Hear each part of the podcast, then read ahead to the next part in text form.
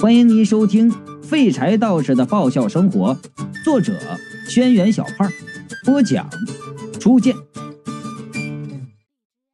这回我听明白了，这小鬼啊的声音有长有短，非常有规律，中间还间歇的停一下。我连忙叫来屋子里的所有鬼怪，记录的记录，查找的查找，对着这声音核对小黄书上的密码。嗯 I M E，竟然真的对上了，拼出来的是汉语拼音。N Z H O，我们听到的那叫一个难呐！折腾了半天，终于把那声音听出来了。他说的是：“你们终于知道怎么和我说话了。”字全都翻译出来了。他在后面还有个啊啊啊啊啊啊啊啊啊啊的声音。我们把二十六个字母全都对遍了，还是没找出这是啥意思。三娘翻过页，用纤长的手指指着书本说道：“是不是这个？”我一看就晕了。那、那、那竟然是句号！老头子究竟是怎么想到这个法子的？说号啊，还得带个句号，坑爹呀！费劲不费劲啊？现在也，终于和小鬼说上话了。我们连忙问他赌徒的情况，小鬼就说：“啊啊啊啊啊！”然后啊，我们开始分开工作，小鬼儿负责啊，吊死鬼负责听音节，男人头听起来并且重复校正，三娘反应快，负责查找。云美做事认真仔细，负责断句拼拼音。我文化水平比较高啊，负责检查润色。哎呀，这小鬼的派头可够大的，联合国秘书长也没见得有这阵势的。五个人负责翻译啊，还是人鬼妖三个不同的种族。那样按小鬼的说法呀，那赌徒原本是个富家子弟。嗜赌如命，又逢赌必输，祖上留下来的家产呢，很快就被输光。后来也不知道从什么地上得知了养小鬼的方法，从小鬼家呢买了小鬼害死之后，用邪术束缚住其灵体，来增强自己的赌运。从此以后，逢赌必赢。逢逢赌必赢，我就说了。还真能有这么一回事啊！我原来呢也经常和别人玩扑克啊、麻将的，谁输谁请客吃饭。要真能逢赌必赢，我每天的牛肉面就有着落了。貔貅不屑的说道：“瞧你这点出息！”小鬼摇摇头说道：“啊啊啊啊！”此处省略五千六百三十七个字了啊。我们折腾了半个小时啊，总算是破译出来了。小鬼说出来的大意是：赌逢赌必定啊，有输有赢，怎么可能光输不赢？但是掌握一些诀窍呢，加上小鬼本身的灵力，则可以把输的几率降到无穷小。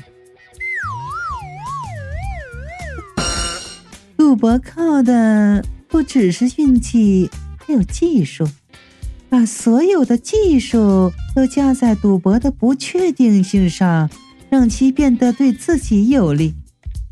要是有了这个前提，赌博的最大魅力就消失了。所以，明白人自然不会对赌上瘾。三娘嫣然一笑，道：“所以呀，这世上真正的赌王都是不赌的。”而所有嗜赌如命的赌徒，就是因为看不透这一点，以为自己下次的运气会比这次好，才被欲望支配，沦为赌博的奴隶。说白了，只是被空虚、妄想和欲望驱使，无法看清现实的可怜虫罢了。哎呀，竟然这么深奥啊！我就问小鬼啊，哎，那些技术是什么样的技术啊？小鬼很快做出了答案：帮他看骰子数，用灵力偷看别人的牌，打麻将的时候缺啥给他啥，等等等等吧。反正我听的是吃青筋直冒啊！说了他妈这么半天，东扯西扯的，弄出一大堆深奥的东西，感情最后就是出老千啊！这这这还要什么技术啊？啊，有这小鬼不就结了？貔貅就说了：“你不要大意，他死后还能赢一百人的灵魂，可见这人并没有那么简单。”我就说了，这我知道。可这小鬼这么好用，那赌徒为啥又要扔了他呀？哎，现在连自己都找不到了。小鬼就说了。养小鬼是邪法，他死的凄惨，死后呢又被人驱使，终有一天会有反噬。那赌徒临死之前怕小鬼来反噬自己的灵魂，就把小鬼扔到了这里，自己跑了。小鬼的尸骨就在这房子附近的地下埋着，所以被困在这里，也没有办法离开去找他。本以为过了这么长的时间。赌徒已经投胎几回，俩人一了百了了。没想到他的鬼魂竟然还在，而且重新找了回来。那赌徒迟早得找来，三娘说了。所以现在只有两条路，一条路是你不和赌徒赌。云美看着小鬼说道：“让他带小鬼走，但是小鬼生前被他活生生的折磨死。”那赌徒凶残可见一斑，现在那赌徒又已经修炼成魔，小鬼落入他手中，说不定哪天就会被害得魂飞魄散呢。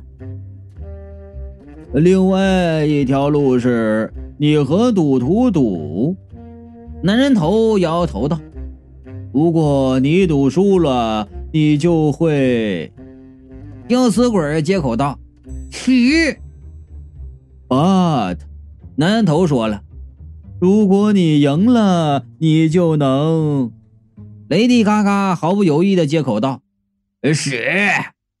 我气得一巴掌就抡在他脑袋上了。可是你要是赢了，三娘说：“不止小鬼能留下来，你也能够击败赌徒。”哎呀，闲言碎语不要说呀，我就说道：“先说胜算有多少吧。”貔貅说道：“普通来说，概率不到亿分之一。可是，云美认真的看着我说：‘我相信你，以你的能力来说，肯定不会是那种几率。’我环顾四周啊，房中的鬼怪皆对我点头。我当时心中一热，然后就问道：‘那我亲自出马，胜算大概有多少？’”貔貅就说到了，大概是一分之二吧。我这这这这这，我就说了，那我还是再考虑一下吧。玛丽斯，吊死鬼就说了，你要是为小鬼死了，我们都会怀念你的。死都死了啊！你就算追封我为中国十大优秀广告人，我也不高兴啊。我见他们还有劲头想劝我。连忙我就摆手道：“散会，散会，改天再说吧。”然后啊，转身回自己屋。男人头在后面特大声呢，就问吊死鬼：“呃，你觉得他会赌吗？”吊死鬼也大声的说：“玛丽苏是个高尚的人，他一定会赌的。”幼稚吧？啊，幼稚吧？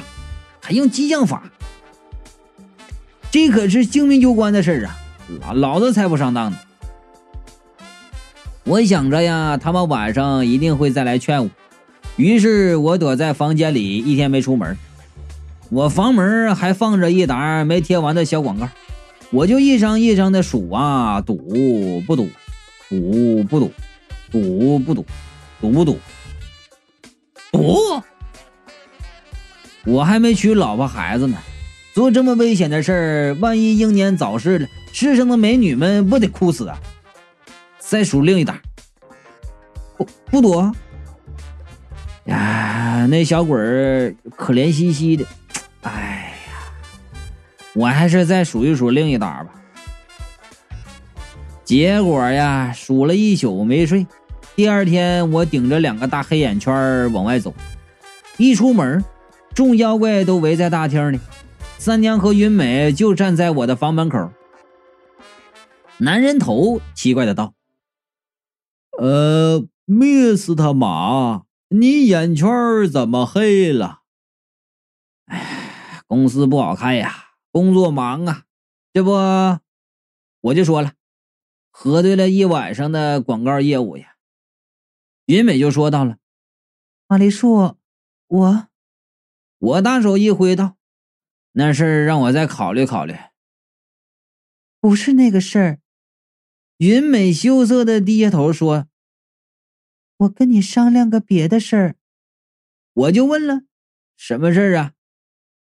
云美看看站在房门口的小男孩，眼圈红了。我我觉得他生生死死都困在这里，实在太可怜了。我想带他出去走走，让他看看外面的世界。我就说了，他不是尸骨在附近吗？出不去吗？原来是不可能的，但是现在这里有我，还有神兽貔貅，结合二者的法力。三娘笑眯眯的说。再找到合适的载体让它附身，它就可以出去了。只是时间有限，不能出去太久。我就问了，什么样的载体？三娘就说了，性格单纯的人的身体。我就说了，啊，行，那你们把雷迪嘎嘎拿去用吧。貔貅就说了，啊，不行。他的脑袋有损伤，灵体附身对他的身体消耗太大。我就说了，那用谁呀？所有人都齐刷刷的看向我。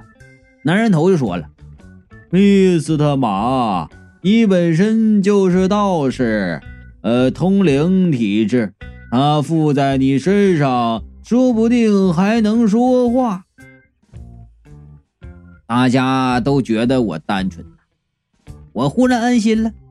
我床底下私藏的碟片，他们一定都没发现。我就问了：“那他用了我的身体，我怎么办？”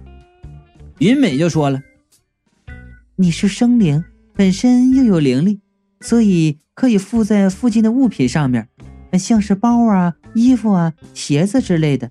只要施了法术。”无论附在什么东西上，你都可以看见旁边的事物。衣衣服，电光火石之间啊，我脑中灵光乍现呢。人人都有恻隐之心呐！啊，既然他受了这么多苦，那我为他做点什么也是应该的啊。我呢，大度的说道：“好吧，呃，就把我的身体拿去用吧。”三娘眯起的眼睛看了我两眼，嘴角一弯。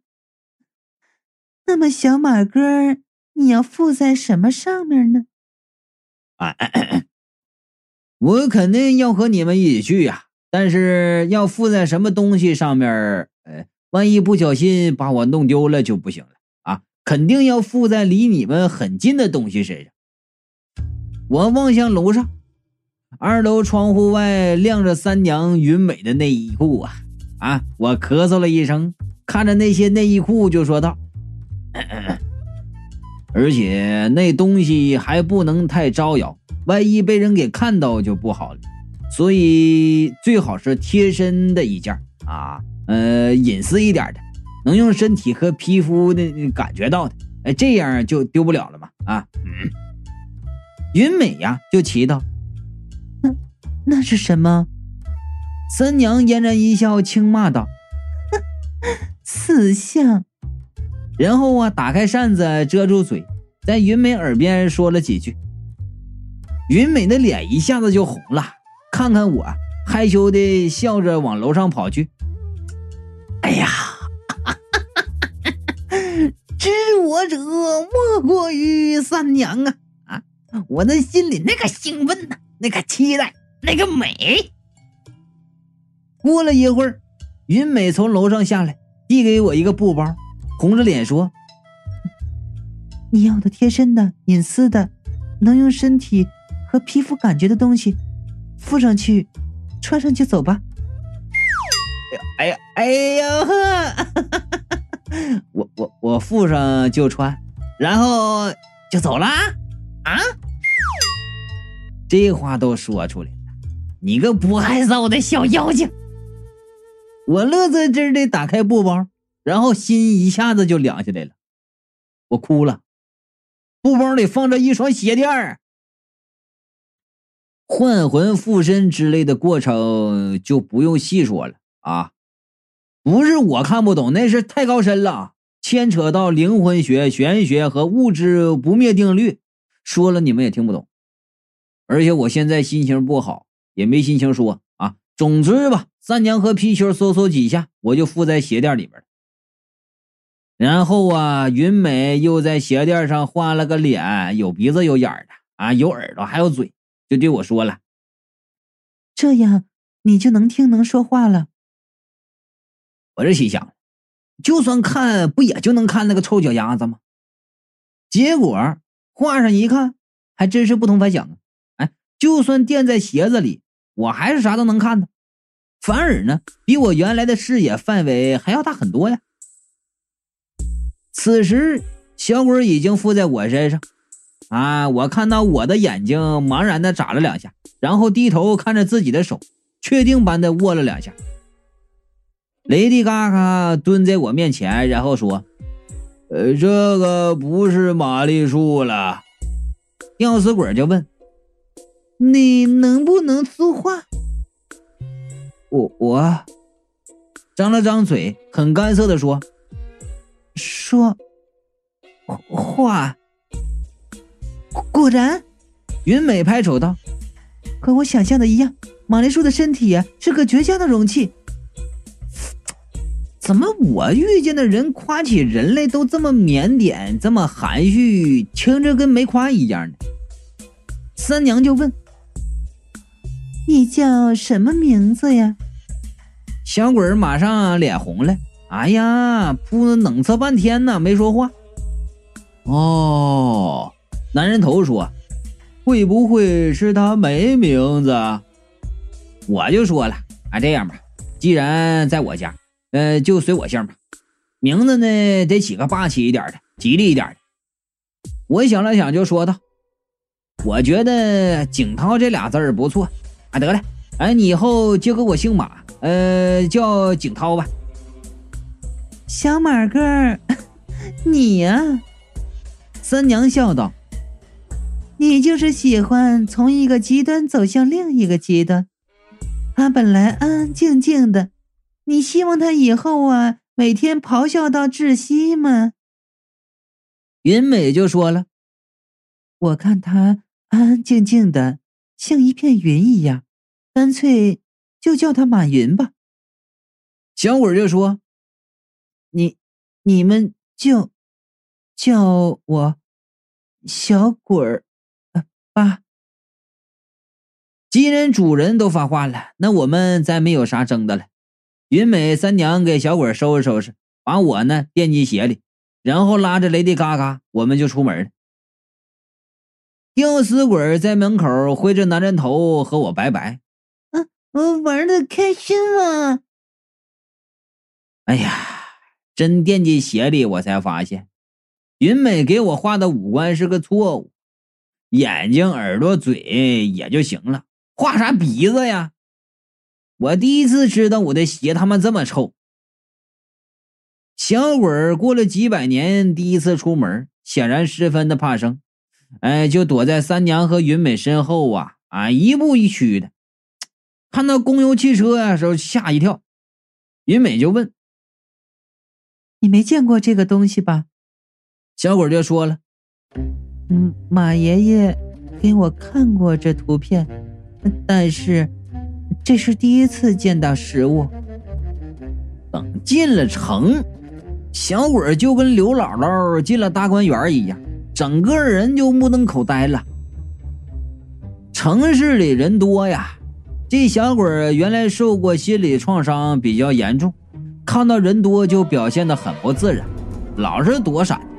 偏偏云美三娘一个俏一个媚，两个大美人站在身旁，再加上蹦蹦跳跳、嘴里还叼个棒棒糖的雷雷嘎嘎，旁边路人的目光都没断过。